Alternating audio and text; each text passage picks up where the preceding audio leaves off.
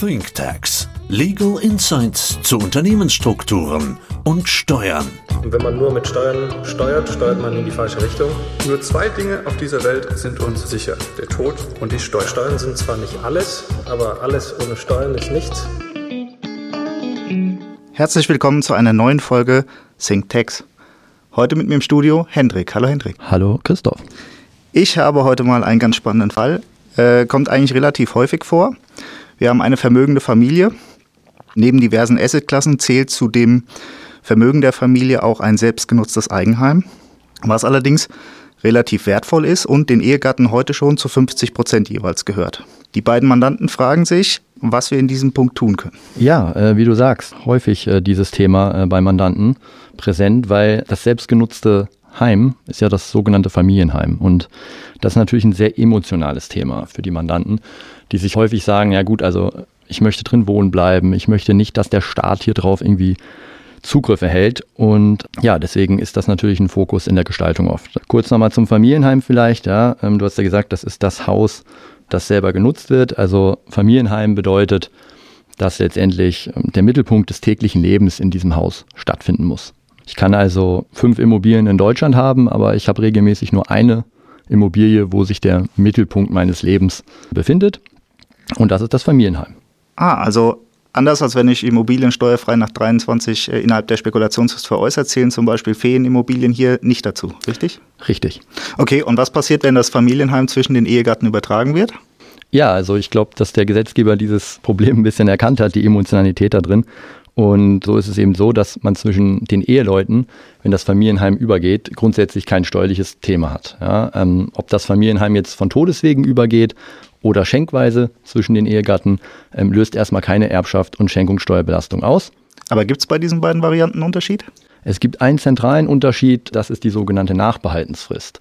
Ja, wenn das Familienheim von Todeswegen auf den überlebenden Ehegatten übergeht, ist dieser sozusagen verpflichtet, dort noch für die nächsten zehn Jahre zu leben.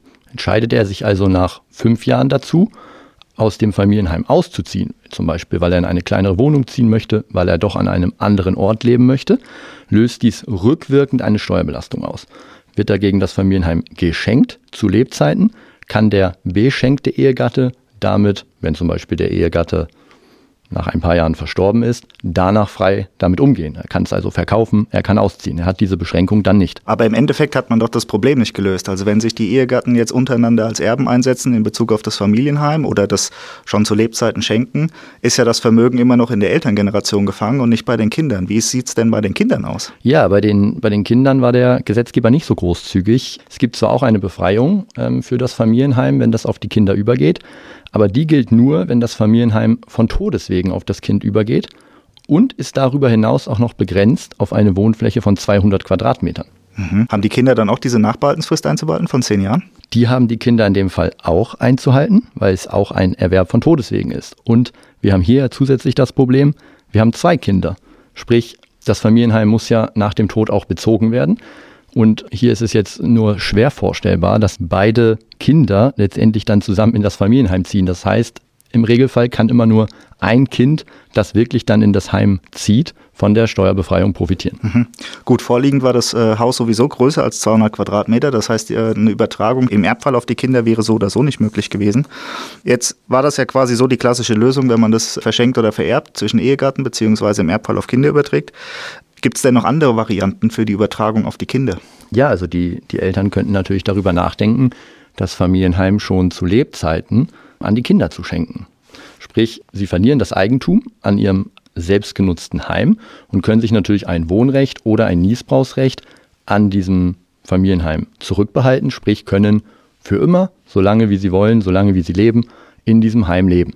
Okay, also bei der Einkommensteuer und bei der Grunderwerbsteuer entsteht durch die Schenkung an die Kinder nichts. Aber ich habe ja eben gerade verstanden, dass eine schenkweise Übertragung auf die Kinder eben nicht die Begünstigung oder die Steuerbefreiung des Familienheims zur Folge hat. Ähm, heißt das dann, dass die Kinder dann den Wert des Familienheims abzüglich des Niesbrauchs versteuern müssen? Genau, die Kinder erhalten einen Vermögensgegenstand, der einen bestimmten Wert hat. Wir hatten ja hier darüber gesprochen, dass der relativ hoch ist und können diese Belastung des Niesbrauchs oder des Wohnrechts, was die Eltern sich zurückbehalten hatten, hier letztendlich von dieser Bereicherung abziehen. Und dann kommt es eben darauf an, ob jetzt in diesem Fall, das mag in manchen Fällen aufgehen, in manchen nicht, ob die Freibeträge da jetzt ausreichen oder ob eine Erbschaftsschenkungssteuer anfällt. Aha, also macht das eigentlich nur Sinn, wenn pro Kind nur 400.000 Euro steuerpflichtiger Erwerb übrig bleiben, sodass quasi das ähm, Familienheim dann wenigstens im Rahmen der Freibeträge steuerfrei übertragen werden kann. Genau. Mhm. Gibt es denn auch irgendeine Alternative zu diesen äh, Schenkweisen oder unentgeltlichen Übertragungen im Rahmen der, der Erbfolge? Ja, man könnte natürlich ein bisschen unkonventionell denken, ähm, beziehungsweise ähm, was einem ja nicht so als erstes in den Sinn kommt, ist, das eigene Familienheim auch noch an die eigenen Kinder zu veräußern. Mhm. Aber hat das nicht diverse steuerliche Folgen? Ja, wir können sie ja gerne mal durchgehen. An sich steuerlich, wenn ich als erstes an die Einkommensteuer denke, sehe ich da erstmal kein großes Thema, weil eine eigengenutzte Immobilie, ja, wie das Familienheim, wenn ich die verkaufe, ob jetzt innerhalb von zehn Jahren oder außerhalb von zehn Jahren, ist dieser Verkauf ja erstmal steuerfrei. Mhm. Grunderwerbsteuer wird wahrscheinlich wie beim Schenken sein. Innerhalb der geraden Linie, Verkauf an Kinder, fällt keine Grunderwerbsteuer an. Korrekt. Ähm, Schenkungssteuer, haben wir da ein Thema? Eigentlich gar nicht, oder? Schenkungssteuer haben wir auch nicht. Wenn man den Wert letztendlich richtig ermittelt und den dann auch für den Kaufpreis zugrunde legt, ähm, dann ähm, sind hier keine Schenkungen zwischen den Kindern und den, ähm, den Eltern zu sehen. Also es muss nur fremdüblich sein. Okay. Genau. Gibt es weitere Aspekte, die beachtet werden müssen?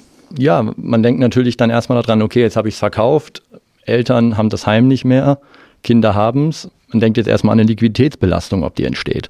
Ja, und auch da gibt es Möglichkeiten, die zu verhindern, weil die Eltern könnten natürlich gegen Verkäuferdarlehen an die Kinder verkaufen. Das heißt, es fließt jetzt kein Geld von den Kindern an die Eltern, sondern es wird quasi verkauft und die Eltern haben danach eine Forderung gegenüber den Kindern auf Entrichtung des Kaufpreises. Okay, im Gegenzug müssen die Eltern jetzt eine Miete zahlen, die muss wahrscheinlich auch fremdüblich sein. Gibt es da Grenzen, wenn ich die unterschreite, dass es dann negative Folgen hat? Die Kinder, wie du ja gerade gesagt hast, die vermieten jetzt die Immobilie an die Eltern. Die erzielen also Einkünfte aus Vermietung und Verpachtung. Die haben dann natürlich einerseits Einnahmen, aber haben natürlich auch gewisse Aufwendungen. Und diese Aufwendungen darf man so lange in voller Höhe abziehen von den Einnahmen, die die haben, solange die Miete, die festgesetzt wird, 66 Prozent der ortsüblichen Miete nicht unterschreitet. Aha. Im Regelfall wird es ja so sein, dass die Kinder, ich meine, die Eheleute waren hier Anfang 50, äh, irgendwo in ihren 20er sind. Das heißt, die werden wahrscheinlich in der Einkommensteuerprogression deutlich niedriger sein.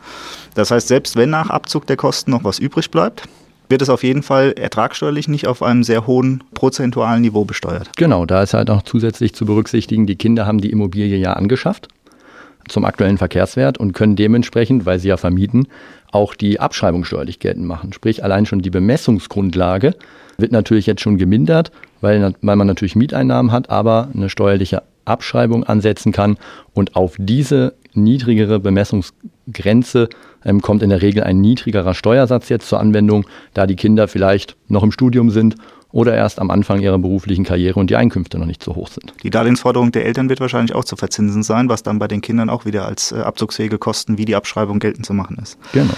Was aber interessanter Effekt ist ja, durch den Verkauf sind die zukünftigen Wertsteigerungen sofort, fallen sofort bei den Kindern an. Das heißt, äh, wenn die Immobilie jetzt noch weiter im Wert steigen sollte, dann ist das auf jeden Fall nicht nochmal von den Eltern auf die Kinder schenkweise zu übertragen, sondern entsteht bei den Kindern direkt.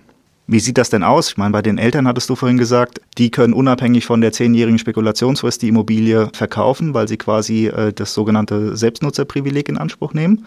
Wie sieht denn das jetzt bei den Kindern aus? Ja, da die Kinder natürlich jetzt die Immobilie angeschafft haben, beginnt die Zehnjahresfrist von neuem zu laufen.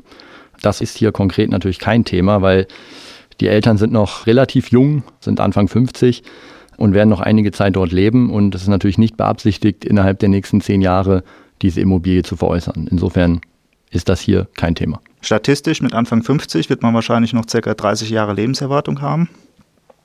Was machen wir denn mit der Kaufpreisforderung, wenn man ausrechnet, dass quasi ähm, die eigentlich höher ist als die zu zahlenden Mieten an die Kinder? Ja, also es wird wahrscheinlich so sein, dass, dass ein Teil übrig bleibt, also die Mietzahlungen in den nächsten Jahrzehnten die Forderung vielleicht nicht reduzieren in voller Höhe. Die Forderung ist letztendlich aber wie ein Vermögensgegenstand zu sehen. Also die Eltern haben hier einen Vermögensgegenstand, über den sie frei verfügen können. Sprich, sie könnten diese Forderung auch vererben oder verschenken. Wenn jetzt zum Beispiel Enkelkinder da sind, könnte man drüber nachdenken, diese Forderung Erbschaftssteuer befreit, der Freibetrag ist dabei 200.000 pro Enkelkind, an ein Enkelkind zu übertragen. Mhm. Macht dann bei zwei Enkelkindern auch schon 800.000 Euro von jedem der Großelternteile alle zehn Jahre. Das ist ja auch schon mal ein ordentlicher Betrag. Genau. Ähm, was man oft in der Praxis sieht, ist quasi gerade bei den eigengenutzten Immobilien, ab einem gewissen Alter wird nicht mehr so viel Geld in die Immobilie hineingesteckt. Ähm, wie verhält sich denn der Verkauf jetzt auf, auf diese Situation? Ja, also wie gesagt, die Kinder sind neue Eigentümer und vermieten die Immobilie, können also Werbungskosten abziehen. Und hier könnte man, wenn man jetzt mal den Vergleich zu der vorherigen Situation nimmt, wenn die Eltern Eigentümer sind und renovieren zum Beispiel das Erdgeschoss oder das Bad, weil es einfach alt geworden ist, sind das privat veranlasste Aufwendungen. Die, die können nicht abgesetzt werden. Bei den Kindern, die jetzt Vermieter sind und eine Immobilie zur Einkünfteerzielung nutzen, wenn die natürlich Aufwendungen in Bezug auf dieses Heim haben, können die grundsätzlich steuerlich geltend gemacht werden. Mhm. Und dann hat man quasi noch den ertragsteuerlichen Effekt drauf. Das heißt, statt den 100 Prozent für die veranschlagten Kosten, im besten Fall ist man beim Spitzensteuersatz und bleibt dann eigentlich nur auf den 55 Prozent der, der anfallenden Aufwendungen hängen. Muss man da irgendwas beachten bei den Renovierungen? Ja, also es ist so, da die Kinder ja kürzlich erst angeschafft haben, das hat der Gesetzgeber auch erkannt, äh, zu sagen, naja, gerade angeschafft und direkt Renovierungen als Werbungskosten geltend machen, wäre ein bisschen zu einfach. Insofern gibt es da eine Grenze im Gesetz. In den ersten drei Jahren muss ich aufpassen, dass meine Aufwendungen, die ich habe, nicht mehr als 15 Prozent der Anschaffungskosten betragen. Wenn ich diesen Betrag überschreite, sind das keine Werbungskosten mehr, die ich steuerlich geltend machen kann, sondern es sind Anschaffungskosten, die ich dann über die Nutzungsdauer steuerlich abschreibe. Das heißt, ich muss hier aufpassen oder am besten erst nach drei Jahren mit der Renovierung beginnen und dann können diese Aufwendungen geltend gemacht werden. Aha. Ja, insgesamt, trotz ein paar Hindernissen, eine spannende Alternative zur üblichen Vererbung oder Verschenkung eines Familienheims. Vielen Dank, es hat mir viel Spaß gemacht und wir hören uns bei der nächsten Folge. Ich danke dir.